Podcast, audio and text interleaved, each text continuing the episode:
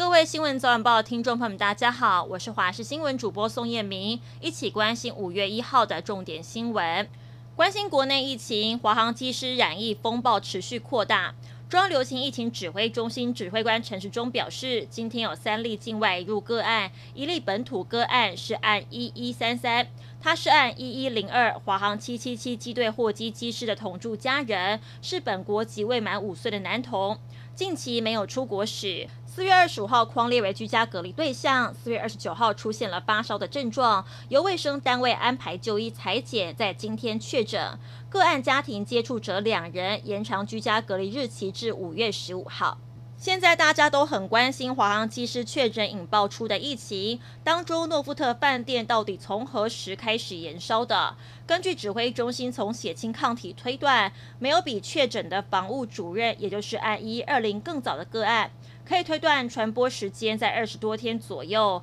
但是社区传播的风险不能够完全排除。专家就表示，最长得等到没有再新增本土确诊个案一个月之后，才可以彻底放心。劳动节连假第二天，到合欢山赏高山杜鹃花的游客有增无减。南投五岭周围停车场全部都被停满，但车辆依旧不断涌入。远景交通管制，但是车辆实在太多了。五岭周围道路变成了大型的停车场，前往赏花的民众说塞了一点二小时，但是为了看到美丽的杜鹃，塞车塞得很值得。总统蔡英文今天到台南柳营洛农区巡视牛结节疹的防治情况，肯定在短短半个月之内就从国外取得疫苗，并且完成大规模的注射工作，让疫情获得控制，是非常高的效率表现，令人感到十分的钦佩。中央各地方通力配合就能够有效防疫，大家都是守护台湾畜牧业的国家队队员。空军台东志航基地飞官朱冠谋去年十月份驾驶 F 五一战机坠海，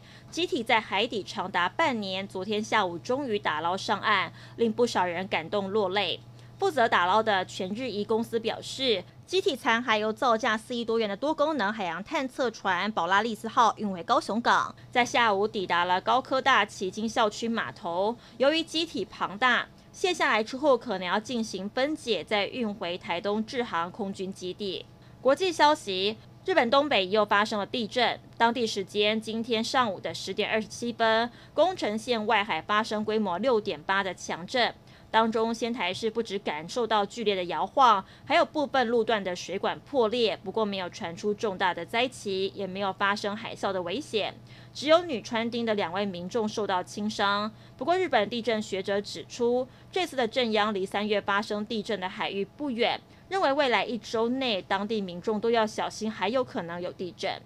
最近台湾出现了干旱的状况，更让大家体会到水资源的重要性。就在前天，中亚国家吉尔吉斯跟塔吉克就爆发近年来最严重的水源争夺战，为的就是争夺两国边境的一座抽水站。两国边境局势紧张，现场枪声四起，有四十个人葬身战场，另外还有上百人因此受伤。不过，令人庆幸的是，双方最后达成共识，昨天宣布停火歇战，理性谈判，避开武力战争，避免更多伤亡。